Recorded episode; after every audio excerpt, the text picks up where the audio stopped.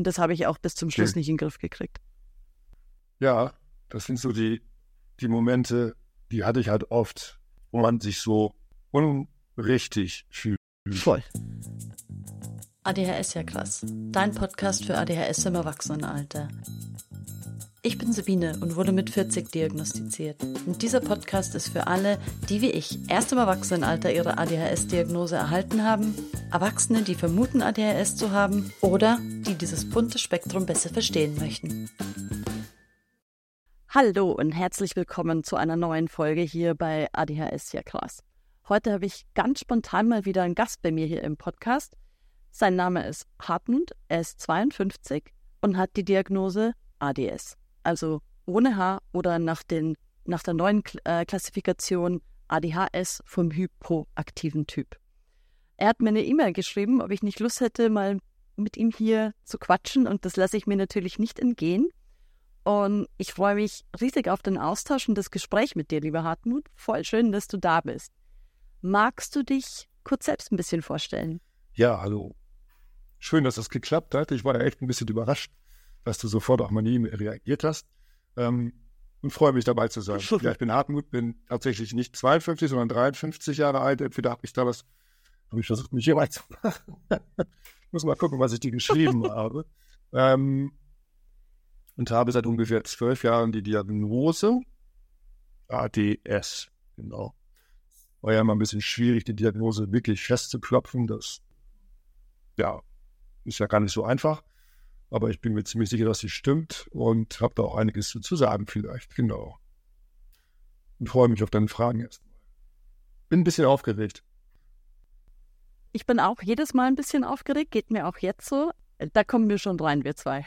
du hast mir im Vorfeld schon einige Schlagwörter geschickt für Themen, äh, wo du sagst, so, da habe ich einiges zu erzählen. Und ich habe mir da mal für den Anfang zwei rausgepickt, nämlich würde ich total gerne mit dir über deine Diagnose und über Medikamente sprechen. Was mich total interessieren würde, wie alt warst du, als du diagnostiziert wurdest? Du hast ja schon gesagt, das ist jetzt zwölf Jahre her. Wie kam es zur Diagnose und wie ging es dann weiter für dich? Ja, der Weg zur Diagnose war ein bisschen holprig. Ähm, ich habe mich 2008, 9, 10 rum sehr schlecht gefühlt. Ich hatte eine Trennung hinter mir, ähm, habe dann tatsächlich nach zwei Jahren auch depressive Schübe fast gehabt, möchte ich sagen. Wirklich nicht, nicht dramatische Depressionen in dem Sinne, aber ich hatte Schwierigkeiten ähm, noch zu arbeiten und hatte überhaupt keine Lust mehr auf nichts und bin daraufhin auch in eine Reha gegangen. Da hat mir der Psychiater damals verschrieben, sozusagen eine Reha fünf Wochen in äh, Bad Kissing. Das war sehr toll, muss ich sagen, tolles Wetter. Und da in einem von den äh, Gesprächskreisen ist da eine Psychologin draufgekommen aus den Schilderungen, die ich so gegeben habe über mein Leben und meine Vergangenheit und wie es mir so geht, ob ich nicht, mich nicht mal auf ADS oder ADHS testen lassen wollte. Und das war der erste Anschub. Ich hatte bis dahin überhaupt gar kein, keine Info dazu, dass es das bei Erwachsenen überhaupt gibt. Und äh, im Anschluss daran, an diese Reha, habe ich noch ein halbes Jahr gewartet, glaube ich, und bin dann irgendwo in Bremen hier in eine Klinik und habe mich da mal testen lassen. Genau. Mit diesen Fragebögen. Und da kam dann auch die Diagnose raus. 2012 dann, glaube ich, letztendlich war die Diagnose festgeklopft. Ja, und dann hieß es, wie gehe ich damit um? Ja. Ja. Und äh, ich glaube, die Medikamente, das kam erst später. Falls du da jetzt schon drauf hin möchtest, ich weiß nicht, du noch andere Fragen erstmal hast zur Diagnose. Mich würde total interessieren, weil du vorher sagtest, sie hat dir eben Fragen gestellt zu deinem Werdegang oder die Psychologin dort hat eben durch das, was du so erzählt hast, den Verdacht äh, geäußert. Magst du ein bisschen erzählen, was, was da so Mhm. los war bei dir? Leben davor sozusagen. Ja, ich hab, weiß nicht, wie sie darauf gekommen ist so richtig. Ich habe halt auch über meine Kindheit natürlich erzählt und äh, über meine Vergesslichkeit, über mein Misstrauen gegenüber meinem eigenen Gedächtnis, möchte ich mal so sagen, dass ich teilweise, wenn mir jemand gesagt hat, dann hast du das vergessen, ich dann erst überlegt habe, ich weiß es wirklich nicht mehr, muss ich wohl vergessen haben. Selbst in der Kindheit war es schon so, dass meine Mutter dachte, ich will sie ärgern, weil ich die Schuhe wieder im Schuh habe stehen lassen. Und ich habe mir dann gesagt, ich will dich nicht ärgern, ich habe es wirklich vergessen. Also diese Vergesslichkeit, die zieht sich wirklich durch mein ganzes Leben und diese Unorganisiertheit und die Schwierigkeiten, sich selbst zu organisieren. Das war vielleicht ein Hauptaspekt, den sie damals aufgenommen hat, die Psychologin. Und die vielen Berufswahlen, die vielen verschiedenen Berufe, die ich bis dahin schon ausgeübt hatte. und äh, ja, Schwierigkeiten, mich zu konzentrieren, irgendwas zu Ende zu bringen. Das Gefühl, ähm, mhm. nie ans Ziel zu kommen. Und ich glaube, dass das ein Grund war, warum sie Richtung ADS getippt hat. War das auch ein Grund dafür, dass dir dann letztendlich so schlecht ging? Ja, ich in der Beziehung, die vorher in die Brüche gegangen ist, ging es auch darum, dass wir eine Entwicklung gab. Das, das war jedenfalls der Vorwurf, den ich damals von meiner damaligen Partnerin gehört habe.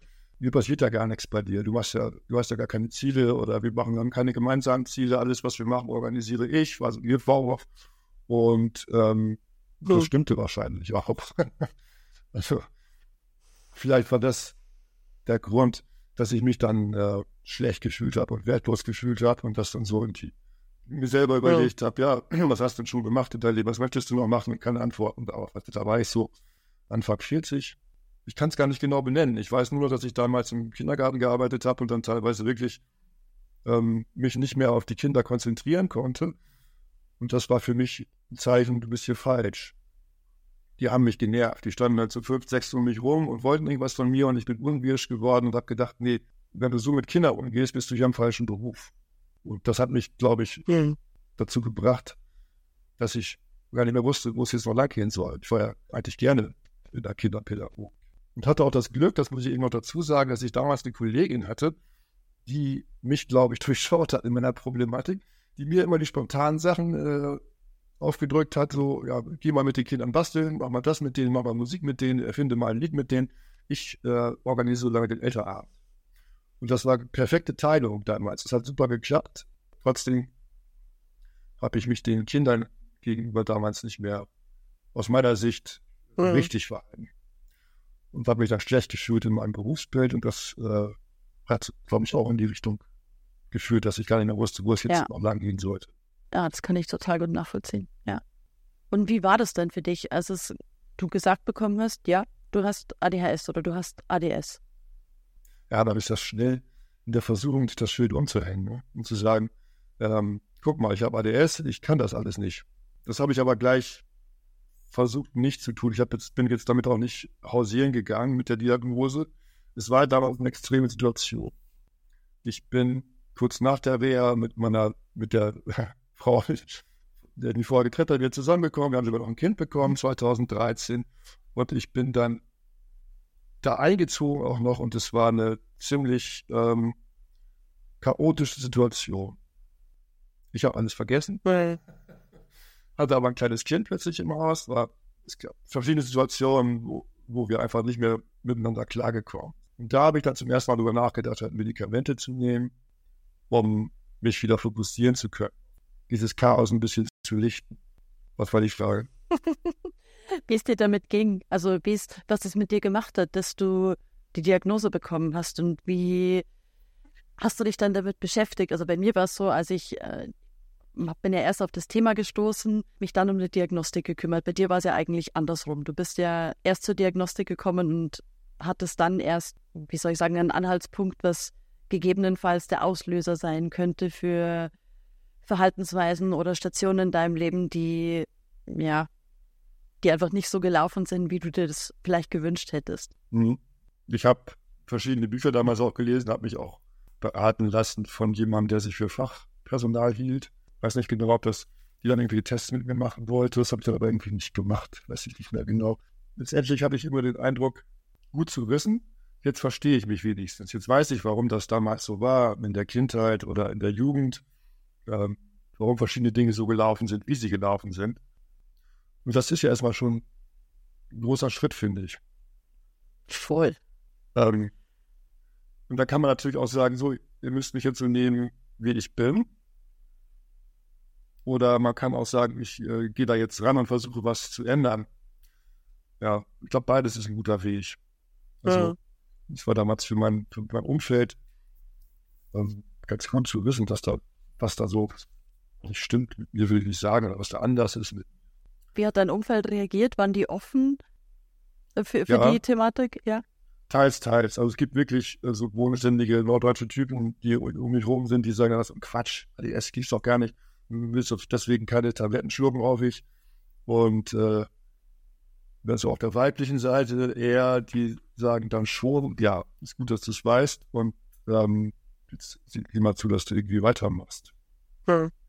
Und das war damals in der Familiensituation auch dann tatsächlich mein Versuch, das mit äh, Medikinet dann irgendwie in den Griff zu kriegen. Genau. Hat aber nicht funktioniert. Es war zu viel.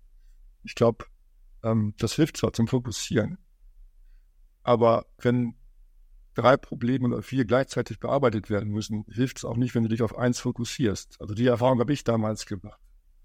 Wenn da ein Kind schreit und da äh, Stress mit der Frau ist und dann noch ähm, der Herd nicht funktioniert und dann das Auto in die Werkstatt muss, ähm, alles gleichzeitig, dann hilft Medikiniert auch nicht. Also den Eindruck hatte ich damals, habe zwar durchaus gemerkt, dass es was bringt, dass ich mich fokussieren kann, aber habe das dann nicht lange gemacht, obwohl ich keine großen Nebenwirkungen. Ich habe das damals ein halbes Jahr, glaube ich, gemacht. Hat ja auch eine Zeit lang gedauert. Die haben das über Wochen dann eingeschlichen. Mhm. Von 5 bis 80 Milligramm bin ich, glaube ich, hoch. Und ja, habe dann auch gemerkt, dass das, also im Arbeitsleben ging das viel besser, aber im Familienleben hat Also du hast Bereiche, die dir wichtig waren, da irgendwas zu verändern, konnte das Medik Medikament für dich auch nichts ausrichten oder nichts für dich tun. Genau, und ich hatte auch immer so im Hinterkopf dieses äh, Ding mit der Persönlichkeitsveränderung, was ich immer noch nicht losgelassen habe, weil ich bin ja nun mal ein Chaot. und äh, manche Leute mögen mich halt auch so und ich will vielleicht auch gar nicht anders werden. Das war so damals mal ein Gedanke. Ich bin da inzwischen wieder ein bisschen unschlüssig, ob das so richtig war. Ich habe es später auch nochmal ausprobiert. Können wir da noch zu kommen. Ja. Aber da war jetzt, das wäre eine Frage, die ich an dich auch habe. Wie hast du das denn empfunden? Ähm, was mich wirklich fasziniert hat, war die Tatsache, dass du sagst, dass du jeden Morgen zehn Minuten meditierst. Das wäre für mich überhaupt gar nicht möglich. Das kriege ich überhaupt nicht hin. Ich kann mich eigentlich nicht bewusst entspannen. Hattest du das früher? Es war, früher hat mich Meditieren sogar wütend gemacht.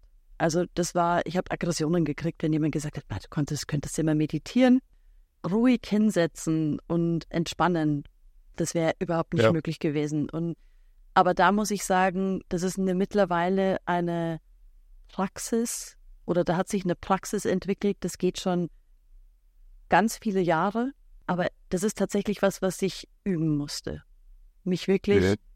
Hinzusetzen und zu meditieren. Und es ist jetzt nicht so, dass ich es schaffe, in den zehn Minuten nicht abzuschweifen. Also ganz im Gegenteil, das ist ein permanentes meinen Kopf wieder, wieder einfangen. Aber darum geht's ja. Dieses bewusste Wahrnehmen, dieses Dasein lassen und immer wieder zu bemerken, ich schweife ab.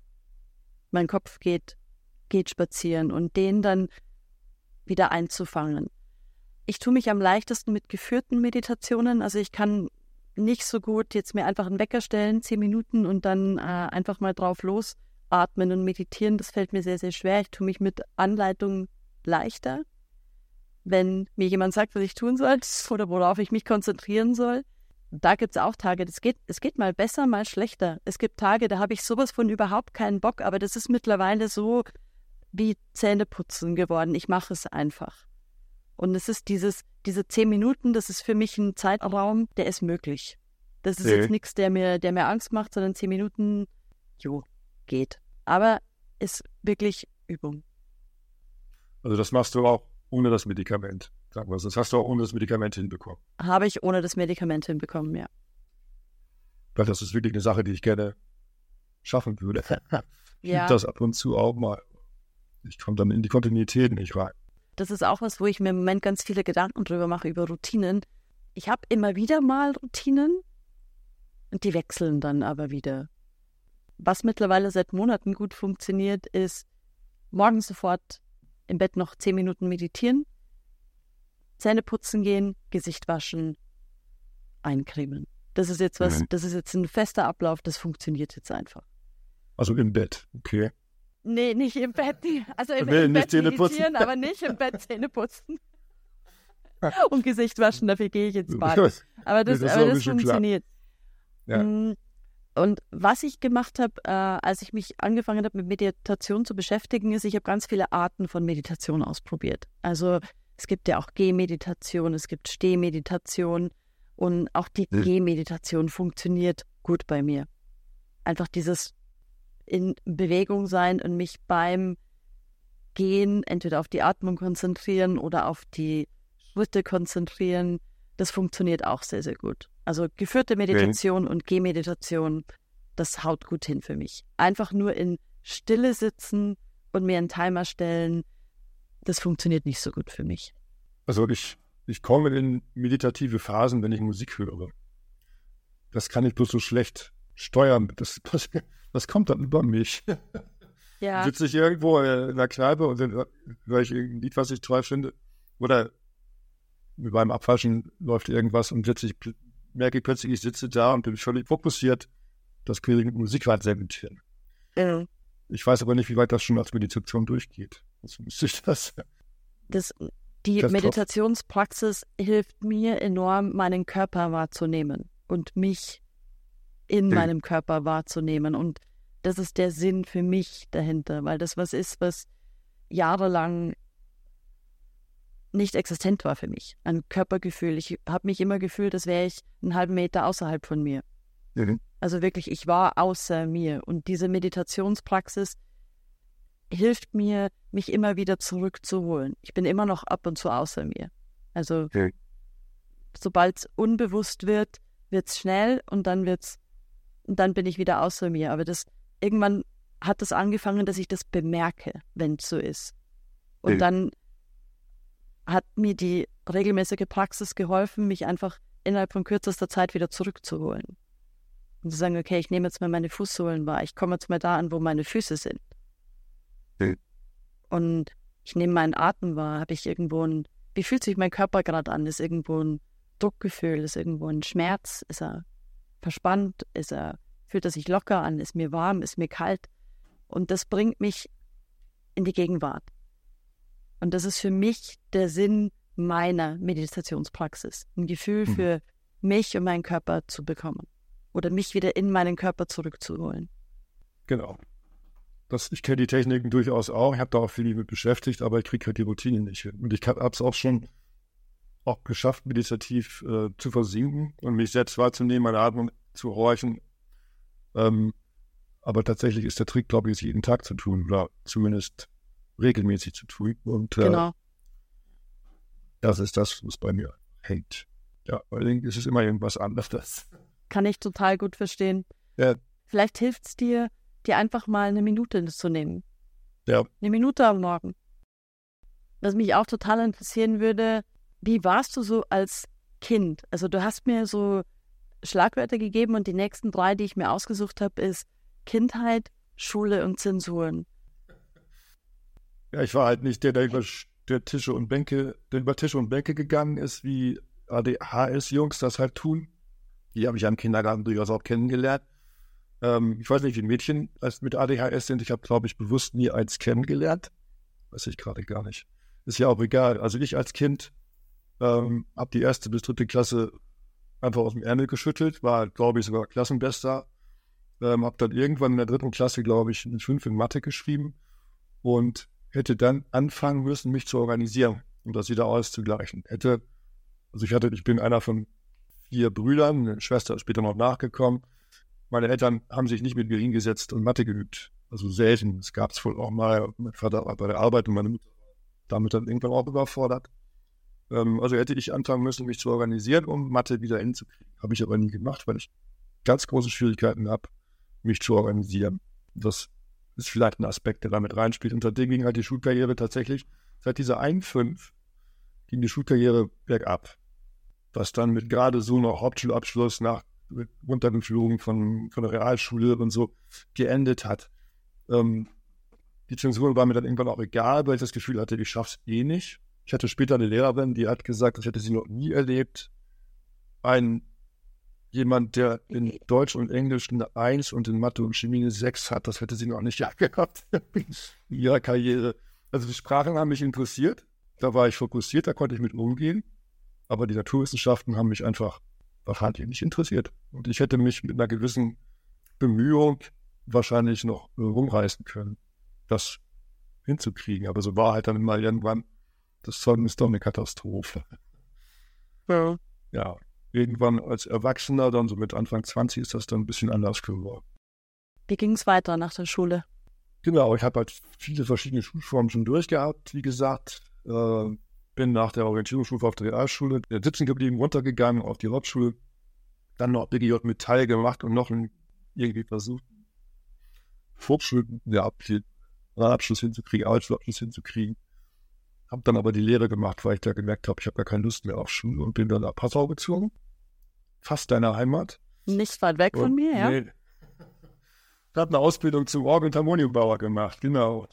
Und äh, das war gut. Also ich habe damals auch viel mit Feiern und Drogen und Alkohol zu tun gehabt, schon in meinem Freundeskreis. Und das wäre wahrscheinlich böse nach hinten losgegangen, wenn ich nicht wirklich die Notbremse gezogen hätte und gesagt hätte, ich ziehe jetzt mal 1000 Kilometer weg von zu Hause. Und das war auch, ich fühle mich beschützt, oft in meinem Leben. Das war einer von diesen Weggabelungen, wo ich das Gefühl hatte, das war ich nicht alleine, der da die Entscheidung getroffen hat, nach ganz weit wegzuziehen. Das war auch gut so. Mhm. Ja, habe die Lehre auch abgeschlossen irgendwann, aber die Lehrstelle auch nochmal gewechselt, also da konnte ich es auch nicht durchziehen bis zum Ende. Gab es da so viele Lehrstellen im Orgel- und Harmoniumbau, Handwerk? Ja, gerade im Süden. Im Süden gibt es schon viele Betriebe. Es gibt ja, ich sage immer, wenn mich jemand fragt, äh, Orgelbauer, wer macht denn das noch? Ja, es gibt in jedem Dorf gibt es eine Kirche, in jeder Kirche gibt es eine Orgel, also das ist schon zu tun. Und die, die Betriebe, die bleiben kontinuierlich von der Anzahl. Und ich konnte da schon wechseln. Ich konnte halt nicht genau arbeiten und konnte mich schlecht konzentrieren auf genaues Arbeiten und habe auch schnell gemerkt, dass ich diesen Beruf nicht bis zur Rente machen werde. Was mir so im Nachhinein dann auch aufgefallen ist, dass diese stupiden Arbeiten, wie so, es gab zum Beispiel gibt es im Orgelbau abstrakten Schuh zu bohren. Da muss man dann für jede Pfeife so ein, jede Pfeife nicht, aber für ganz viele kleine Holzklötzchen in die Bohrmaschine einspannen und dann ein kleines Loch reinbohren und einen kleinen Draht reindrehen. Da kann man sich den ganzen Tag mit beschäftigen als Lehrling. Das habe ich richtig gerne gemacht, wo ich überhaupt nicht gefordert war. Auch nicht genau arbeiten musste, aber alles war vorgegeben. Es gab eine Schablone dafür. Und mir hinterher aufgegangen, dass das so die Sachen waren, die mir richtig Spaß gemacht haben. Natürlich völlig unterfordert im Grunde genommen, aber ich konnte ja dann was anderes denken. Ja, genau. Dann habe ich die Ausbildung abgeschlossen und habe aber gewusst, dass ich da nicht weiterarbeiten möchte. Der Betrieb ist dann auch über Kopf gegangen, in dem ich zum Schluss war. Dann habe ich noch einmal Bereitschaft. War ich halt schon in einem Alter, wo aus der Lebenserfahrung raus man schon vieles meistern kann. Wo ich mich nicht mehr hinsetzen musste und lernen musste, großartig. Wie alt warst du da? Da war ich dann 23. Das ist total lustig. Wir haben eine ähnliche Karriere. Bei mir war es nur so, dass ich in der Schule ganz schwach angefangen habe. Und ich kann mich noch erinnern, ich hatte in der ersten Klasse in Mathe bei der ersten Probe, die man da schreibt, das war in der ersten Klasse, kriegt man ja eigentlich noch keine Noten. Die Lehrerin hat so ein Feld aufgemalt mit sechs, mit sechs Feldern und bei mir war die sechs ausgemalt. Also ich hatte eine sechs in dieser ersten Matheprobe. Das blieb dann auch so die ganze Schulzeit über. Also mir geht's wie dir. Ich habe für Deutsch und Englisch war ich immer super. Beziehungsweise Aufsätze schreiben war ich sehr, sehr gut. Rechtschreibung zum Teil wild, weil ich so viele Flüchtigkeitsfehler mache. Also ich vergesse Buchstaben oder Satzzeichen und das fällt mir einfach nicht auf. Aber Deutsch und Englisch war immer gut. Mathe, Physik, Katastrophe. Sehr sympathisch. und ich habe dann erst in der achten Klasse, da ging es dann um was, ich war auch auf der, auf der Hauptschule. Die Lehrer haben immer wieder gemeint, und das stand auch oft in den Zeugnissen, dass ich viel mehr könnte, wenn ich wollen würde, aber ich bin so faul. ähm, ja, ja, das kenne ich.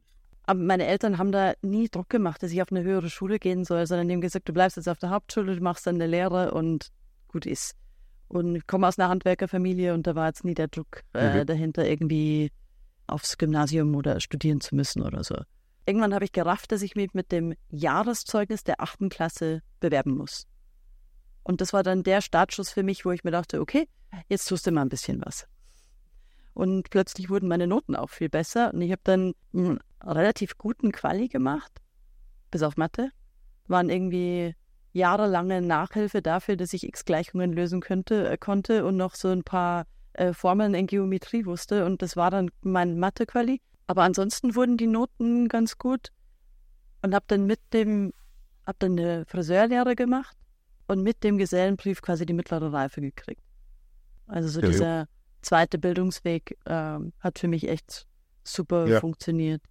Und mir ging es da ähnlich wie dir in der Ausbildung. Ich war super vergesslich, super unaufmerksam, was beim Farbenmischen echt katastrophal sein kann. Das glaube ich. Oder mir ist es auch passiert, dass mir gesagt wurde, ja, in 20 Minuten wasch da die Strähnen aus. Ich habe es vergessen. Ich habe es einfach vergessen. Und dann irgendwann kam die Kollegin und meinte so, die Kundin sitzt immer noch da mit ihren Strähnen. Kann halt echt nach hinten losgehen. naja, Und war dann mit 18 war ich fertig mit der Ausbildung. Und ich glaube auch, dass ich beim Arbeiten bisschen mehr das in den Griff gekriegt habe. Aber das war schon zum Teil echt katastrophal am Anfang. ja, dieses Vergessen. Es gibt so Schockmomente, die kennst du bestimmt. Doppelterminierung oder oh Gott, das muss morgen fertig sein. Ich habe noch nicht mal angefangen. 25 Jahre als Friseurin gearbeitet. Und ich war auch selbstständig in Okay. dem Job, ähm, hatte 15 Jahre einen eigenen Laden und so. Und ich habe es nicht hingekriegt, bis zum Schluss auch nur eine Woche vergehen zu lassen, wo ich nicht irgendeinen Termin verbockt habe. Den ich nicht eingetragen habe, den ich zur falschen Uhrzeit eingetragen habe, den ich am falschen Tag eingeschrieben habe, obwohl ich wiederholt habe, was ich hier eintrage und trotzdem ist es immer wieder passiert. Und das habe ich auch bis zum Schluss Okay. nicht in den Griff gekriegt. Ja, das sind so die, die Momente, die hatte ich halt oft, wo man sich so unrichtig fühlt. Voll. Weil dann richtig verzweifelt. So, da hat jetzt jemand sich auf dich verlassen und du hast es nicht hingekriegt. Und das ist halt, das kenne ich halt sehr gut. Und dann äh, kommt man da auch in so eine Schleife ran, wo ähm, das auch die Beziehung sich natürlich dann widerspiegelt, wo das eine Frau macht das auch nicht lange mit. Und man zum dritten Mal sagt, ah, wo warst du denn, Schatz? Wie habe ich dir doch erzählt? Ja, also das ist schon oft schwer. Wie geht's dir da heute mit? Ja, es gibt die Momente immer noch, aber ich habe jetzt inzwischen ein Umfeld, wo die Leute halt wissen, sowohl beruflich als auch privat, okay, der meint es nicht böse. Ähm, wir müssen sein Chaos zwar ab und zu mit ausbaden, aber dafür hat er gelegentlich auch echt gute Ideen, Ja, gute Lösungen. Also gerade beruflich habe ich den Eindruck jedenfalls, dass das so ist. hat die Diagnose und das Verständnis dafür, was diese Diagnose bedeutet, also wie sich das auswirkt, hat das was zu deiner Beziehung zu dir selbst gemacht? Meine Beziehung zu mir selbst, ob ich mich jetzt deswegen mehr leiden mag, zum Beispiel als vorher, Oder lieber mit dir Oder- umgehst? mehr akzeptiere, ja, dieses Verständnis dafür, dass es Dinge sind, die ich hinnehmen muss, äh, an denen ich nicht ständig was schrauben kann. Äh, oder, ja, wie soll ich sagen? Also ich akzeptiere mich mit meinem ADS, sagen wir es mal so. Genau. Auch wenn es diese Momente, die ich eben gerade beschrieben habe, natürlich weiter gibt.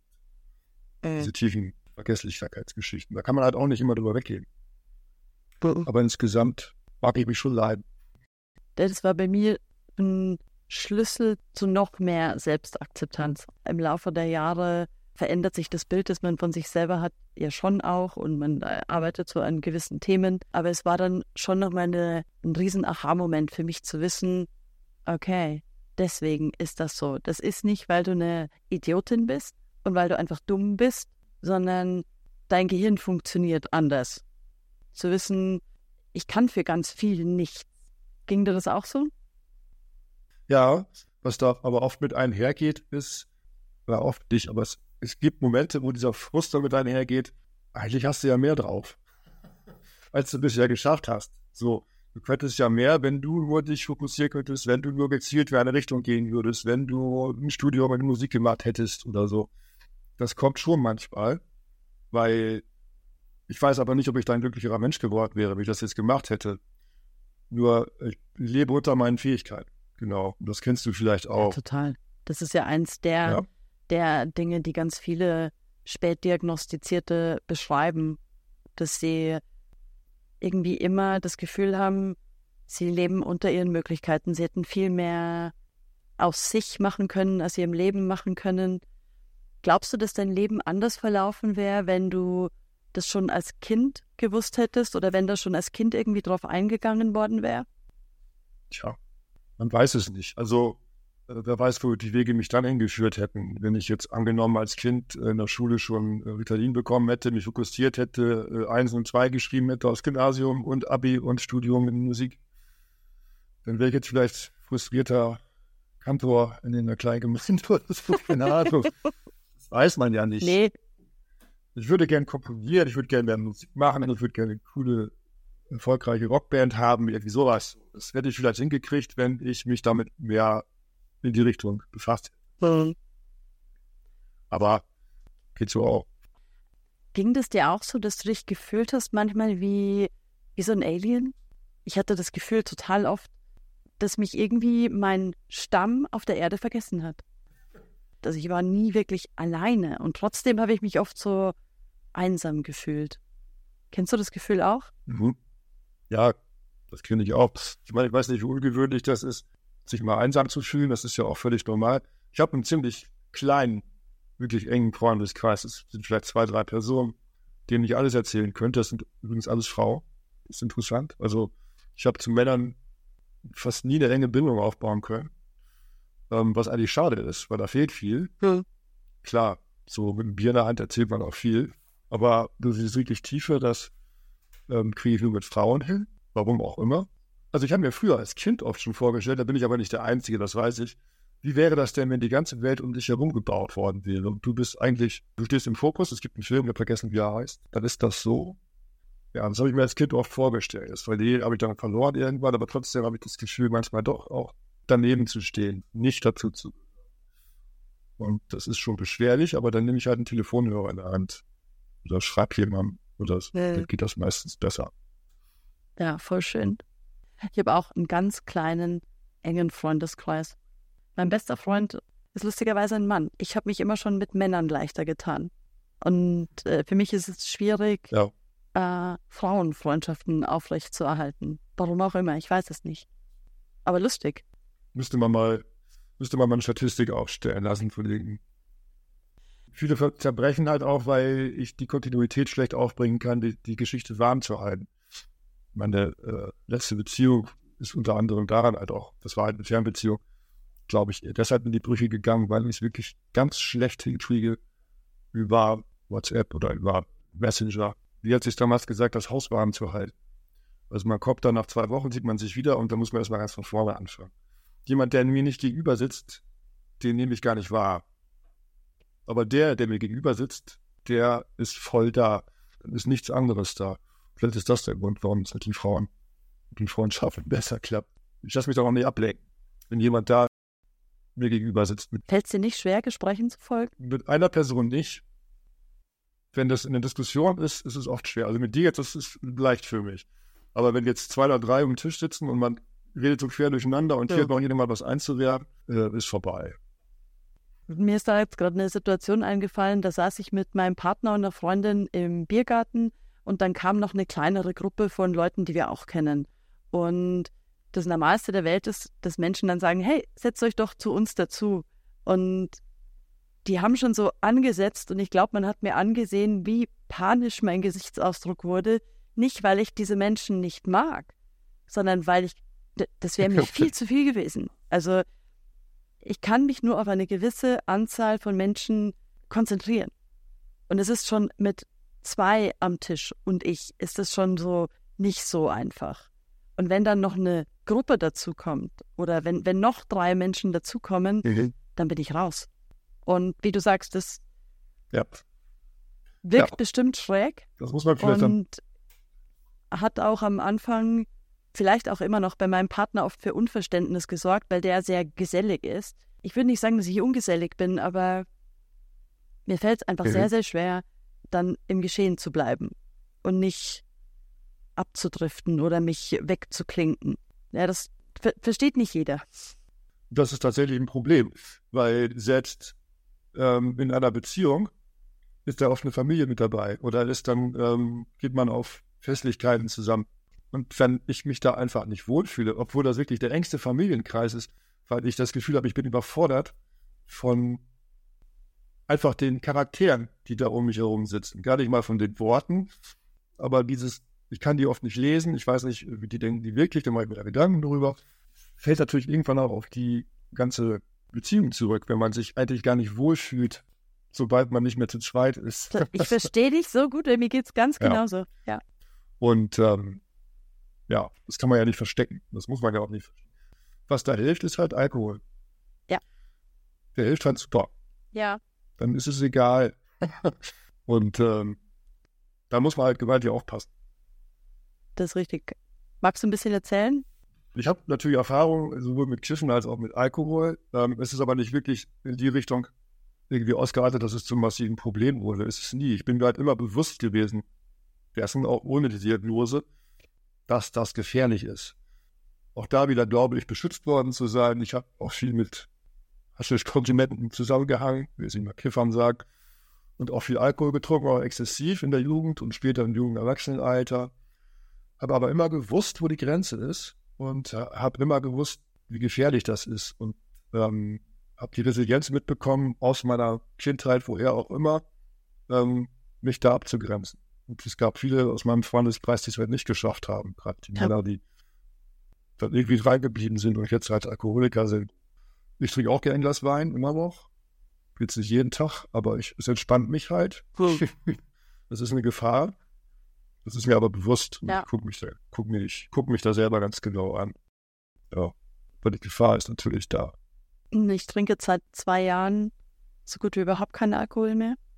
Da hast du vorher was gesagt, was sehr, sehr wahr ist und was auch dazu beigetragen, also was nicht dazu beigetragen hat, dass ich mich in sozialen Interaktionen wohler fühle, keinen Alkohol mehr zu trinken, weil ich habe das Problem ganz oft an der Bar geregelt für mich.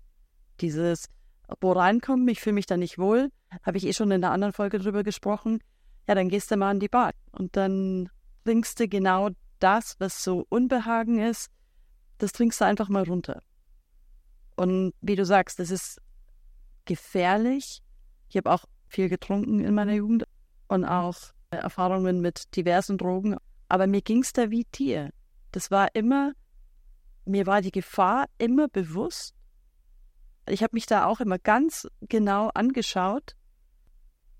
Und ich hatte auch einige Leute in meinem Umfeld, die, ja, ja wie du sagst, die es nicht geschafft haben, die zum Teil auch mittlerweile schon verstorben sind, genau aus diesen Gründen oder in eine wirklich ernste Suchtthematik gerutscht sind. Aber das war immer, mir war die Gefahr immer bewusst. Also ich kann das sehr gut nachvollziehen, was du, was du gesagt hast. Ich glaube, dass meinem, gerade mein Partner konnte das am Anfang auch nicht so verstehen, wie ich so mich so als Fremdkörper fühlen kann an einem Abend, wo wir irgendwo hingehen und das sind ganz viele von meinen Bekannten und Freunden da und ich fühle mich einfach nur unwohl. Und ich möchte da weg. Ich kann dann da nichts machen. Wenn es ja. nicht geht, dann, dann geht's nicht. Und das ist mittlerweile, bin ich so weit und sage, dann gehe dann geh ich nach Hause. Ich muss mir das nicht antun. Ich muss das mir nicht antun und ich muss den anderen nicht antun. Manchmal geht es halt einfach nicht. Es gibt halt Dienstbesprechungen und es gibt Kindergeburtstage und es gibt, ja, man ist halt irgendwo mit hingefahren und ist nicht der Fahrer ist man halt drin. Aber man entwickelt ja so ein paar Tricks. Und Rauchen war früher immer sehr gut. Ich habe jetzt aber aufgehört zu rauchen. Ich habe auch 30 Jahre geraucht, dann fünf Jahre aufgehört, wieder ein Jahr angefahren jetzt seit zwei Jahren nicht mehr. Ja, man kann ja immer mal zwischendurch rausgehen. Ein wichtiges Telefonat vortäuschen, will ich sagen, aber das habe ich auch schon gemacht, glaube ich. Oder halt, ja, man kommt ja auch in so eine Routine. Also ich habe dann ja auch verstanden, ähm, wann muss ich aufpassen, wann kann ich mich wegtreiben lassen weiß ich, bei Dienstbesprechungen. Wenn das eh nicht die nächste halbe Stunde mein Thema betrifft, dann äh, kann ich mich auch wegtreiben lassen und woanders drüber nachdenken. Ich mache es auch tatsächlich öfter so, das ist dann aber eher im Zweiergespräch. Wenn ich ein Thema jetzt nicht mehr weiter äh, gebacken kriege, für mich, wenn ich sage, ich kann jetzt, ich bin da jetzt am Ende, lass uns das bitte morgen weiter besprechen, ähm, dann geht das vielleicht. Also ich, das wünsche ich mir halt auch als Streitkultur für mich, dass jemand, der mich kennt, ähm, dann weiß, ich will dem Streit nicht ausweichen oder der, der Diskussion, sondern ich brauche jetzt Zeit. Ich muss mich da eben rauskriegen. Ich muss mich erstmal ordnen. Ja. Und da können wir da gerne drüber weiterreden, aber jetzt ja. geht es gerade nicht. Das ist spannend, dass du das sagst. Das, mein Partner hat das auch. Also ich kann ja dank meiner Impulsivität und meiner Hyperaktivität kann ich ja extremst vehement sein, gerade auch in, wenn ich irgendwie gerade in einem Thema drin bin, dass ich da den Ausgang wiederfinde. Okay. Da brauche ich habe ich auch schon erzählt, aktuell noch Hilfe von außen. Also ich, ich check's einfach nicht. Ich check's auch nicht, wenn er dann schon fast am in die Knie gehen ist. Ähm, und das ist was, das höre ich oft von okay. ihm, dass er sagt, können wir jetzt hier bitte an der Stelle aufhören? Weil ich kann jetzt nicht mehr. Also ich bin da jetzt gerade sattvoll. Ähm, lass uns da bitte ein andermal weitersprechen. Ja, ja, kenne ich halt auch aus Dienstbesprechungen, wenn man anfängt, sich im Kreis zu drehen, weil die immer wieder die gleichen Themen nochmal von vorne beleuchtet werden. Das gibt es ja im Streit genauso. Da kann man auch irgendwann sagen, stopp, wir kommen hier jetzt eh nicht weiter, wir drehen uns im Kreis. Ähm, ich brauche mal einen Blick. Ich bin jemand, der auch Lösungen findet, der auch unkonventionelle Ideen dann plötzlich entwickeln kann, aber nicht, wenn ich unter Druck stehe. Also wenn ich jetzt, wenn mir jemand gegenüber sitzt, der mich mit großen Augen anguckt und sagt, du musst jetzt irgendwas hier ja. machen. Kann ich bestätigen. Ja. Hast du noch ein Schlagwort? Was mir eingefallen ja. ist, ist, dass wir, nachdem du deine Lehre beendet hattest, in deiner beruflichen Karriere stehen geblieben sind. Was kam denn dann noch? Ja, Mensch, stimmt, dann es erst richtig los. ja, dann kam, wie gesagt, diese Schule, wo ich meinen Realschulabschluss nachmachen wollte, es auch geschafft habe. Und nebenher bei angefangen, was habe ich den Namen gesagt, in einem Systemgastronomiebetrieb angefangen habe zu jobben. Ähm, und da habe ich eine Karriere gemacht. Weil das für mich lösbar war. Da waren immer ganz klar ähm, Aufgaben, die mussten erledigt werden. Und wenn das vom Hamburger Fertigstellen oder Kassieren war, das waren immer kurze Abschnitte von Produktprozessen, Produktionsprozessen, die ich alle schnell und einfach lösen konnte. Und das habe ich dann so gut gemacht, dass ich dann irgendwann Crew-Trainer geworden bin und dann bin ich irgendwann äh, Schichtführer geworden und dann bin ich irgendwann erster Assistent geworden und dann bin ich irgendwann Restaurantleiter geworden. und das war alles damals noch ähm, keine staatlich anerkannte Ausbildung, sondern eine interne Ausbildung zum Systemgastronom. Das habe ich dann so in acht Jahren durchlaufen, habe dann zwei Jahre auch noch als Restaurantleiter gearbeitet und äh, dann auch einen Sohn bekommen und dann habe ich überlegt, ich will nicht mehr in der Gastronomie arbeiten. Habe dann noch zwei Jahre in der Regulärgastronomie versucht. Naja, jedenfalls war das eine interessante Karriere damals. Es hat niemand von mir erwartet, dass ich in der Systemgastronomie ja. Karriere mache. Ich, ich am wenigsten. Aber so im Nachhinein habe ich überlegt, ja, ist doch ganz klar. Ich wusste genau, was von mir erwartet wird. Ich konnte, es war alles strukturiert als ich später Restaurantleiter war und Dienstpläne schreiben musste, habe ich wieder gemerkt, äh, das geht nicht. Ich selbst kriege es nicht hin, Dienstpläne vernünftig zu schreiben. Das habe ich dann schnell versucht zu delegieren, weil da muss ich mich ja sehr mit organisieren. Da muss ich alles, was auch mit zu kompliziert einsortieren. Und nachher sind sowieso alle unzufrieden. also habe ich das, habe ich das schnell wieder abgegeben. Ja. Aber sonst war eigentlich alles klar strukturiert war meistens auch Systemgastronomie. Wirklich jeder Ketchup-Spritzer wird ja abgemessen, was jeden Abend Inventur mit Inventurlisten. Und du kannst genau am Computer sehen, was eingenommen wurde, was rausgegangen ist, was, raus, was reingekommen ist. Das hat mir gefallen, hat mir Spaß gemacht. Also eine gewisse Zeit lang jedenfalls. Genau. Da habe ich wirklich acht Jahre in der Systemgastronomie gearbeitet. Und dann war eine andere Gastronomie halt immer alle Wochenenden weg. Ich hatte einen kleinen Sohn. Und dann habe ich irgendwann überlegt, Kinder betreuen kann ich.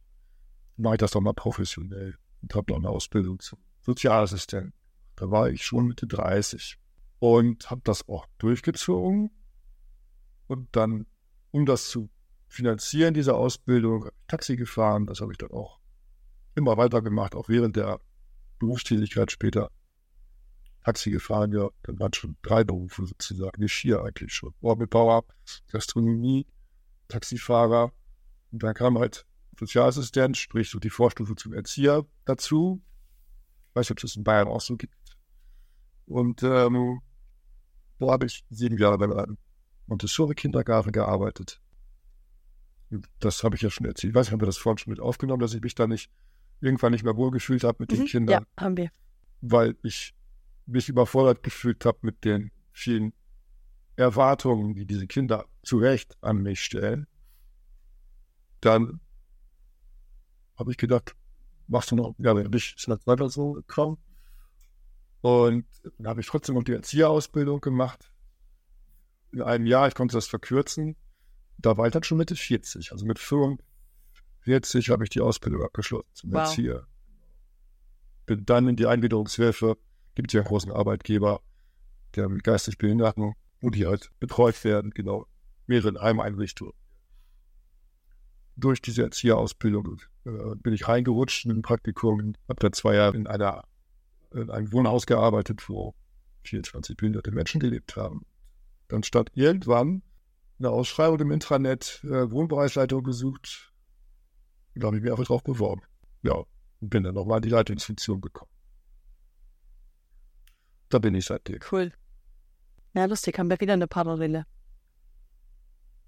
Ja, habe ich ja schon gehört. Ja, ich bin äh, dieses Jahr im Januar in der Pflege gelandet und Ja. arbeite seitdem äh, als Pflegehelferin in einer Wohngemeinschaft oder in einer Wohngruppe für junge Erwachsene mit Behinderung oder mit Einschränkung. Mhm. Genau. Spannend. Ja, man so durchzählt, ne? Ist ja schon viel passiert, Ja, beruflich. ja. War das für dich was, wo du dich schlecht gefühlt hast damit, weil du schon so viele verschiedene Sachen gemacht hast? Oder ist da noch eine Sehnsucht nach was, was du gerne machen wollen würdest? Ja, ich bin jetzt letztes Jahr drauf gekommen, was ich hätte werden sollen. Was hättest du denn werden sollen? Und wie kommt man da drauf? ja, da fast alle meine, meine gottgegebenen Schwierigkeiten zusammenschließen, vielleicht. Vielleicht ist das auch nicht. Ich weiß nicht. Ich wäre gerne Musikproduzent geworden. Ich hätte vielleicht doch noch, das ist auch wieder nicht mit Handwerk verbinden, aber ähm, ich bin halt musikalisch, ich mache gerne Musik. Das ist beruflich überhaupt gar nicht gefordert. Ich bin gerne handwerklich unterwegs, das mache ich beruflich auch gar nicht. Ich kann aber halt ähm, auch durch meine ADS-Karriere ganz schnell auf Situationen reagieren, nämlich, oh, vergessen, schnell eine Lösung finden. Wie kriege ich es noch umgebogen? Und das ist in meinem jetzigen Job halt sehr gefragt, dass ich überall Feuer austrete und äh, Sachen, wenn sich jemand krank meldet, auch noch irgendwo in letzter Sekunde eine Lösung finde. Ja, das ist da meine Stärke. Aber alles zusammen kriege ich vielleicht dann doch nicht mehr hin. Also, aber ich glaube, Musik fehlt mir in meinem äh, Repertoire noch. Ich habe nie mit Musik wirklich Geld verdient. Das muss man vielleicht auch nicht, aber es wäre möglich gewesen. Ich weiß halt auch von Musikern, die davon leben, wie die auch zu kämpfen haben und wie die sich organisieren müssen, um über Wasser zu bleiben. Und vielleicht ist auch alles genauso, wie es sein soll, Ja, richtig gelaufen. was würdest du sagen, war das, was dir damals das Leben am schwersten gemacht hat? Und hat sich das verändert im Laufe der Jahre? Ja, diese Grundproblematik, dass man seinem eigenen Kopf nicht trauen kann, die hat sich nicht geändert. Ich habe nochmal versucht, letztes Jahr nochmal mit Medikinet ähm, nochmal zu starten, weil ich die letzte Beziehung, die da in die Brüche gegangen ist, auch das damit zusammenbringe, dass ich halt so schlecht organisiert war, diese Fernbeziehung, von der ich gesprochen Ja. habe. Ähm, und wollte das nochmal anders an. Habe aber dann äh, so viele Nebenwirkungen gehabt, wie ich vor damals vor zehn Jahren, als ich das erste Mal gemacht habe, hatte ich das überhaupt nicht. Aber jetzt hatte ich so dramatische Nebenwirkungen mit Nesselsucht und all dem Kram, dass ich es dann gelassen habe. Mich entschieden habe, es jetzt so laufen zu lassen. Und äh, von daher die Essenz ist, ich habe ein bisschen Sorge, dass es, wie es sich im Alter entwickelt. Ich habe ein bisschen Sorge, keinen stabilen Freundeskreis zu haben oder keine Partnerschaft zu haben, wenn ich alt bin, weil ähm, es schwer ist, mit mir zurechtzukommen. In vieler Hinsicht. Wobei ich halt weiß, meine Familie wird immer da sein und äh, meine Kinder werden immer da sein. Jetzt auch gerade diesen Link zu dieser Fernsehsendung, die er geschickt, wo es tatsächlich um drei Paare auch geht, die beide ADS haben. Und die kamen irgendwie klar miteinander. Vielleicht wünsche ich mir das tatsächlich mit Partner, wenn die auch ADS hat, damit die überhaupt weiß, was ist, was ist denn mit mir überhaupt los. Ich glaube schon, dass man innerhalb des Spektrums, vor allem wenn man weiß, dass beide irgendwie im Spektrum unterwegs ist, nochmal ein anderes Verständnis füreinander entwickeln kann. Auch dieses, Ja. die Vergesslichkeit, dann das zu spät kommen, die Termine vergessen, äh, die Impulsivität, die bei mir sehr ausgeprägt ist. Ja, und so diese Symptome, die einfach da sein können, je nachdem, wie es einem auch geht. Also es ist ja auch nicht immer gleich. Mal Mhm. float man irgendwie ganz gut dahin und manchmal gibt es wieder Phasen im Leben, wo man sich denkt, geht's noch schlimmer? Oder könnte ich, könnte ich noch ätzender sein? Ähm, Okay. ich glaube schon, dass da innerhalb vom, vom Spektrum irgendwie nochmal ein anderes Verständnis dafür da ist. Ja, vor allem, was bei meinen beginnenden Partnerschaften immer so war, war, dass sie mich alle als Ruhepol wahrgenommen haben, diese Frauen. Auch andere Menschen nehmen mich als Ruhepol wahr, als jemand, der in sich ruht, der total mittig ist, weil er so entspannt wirkt.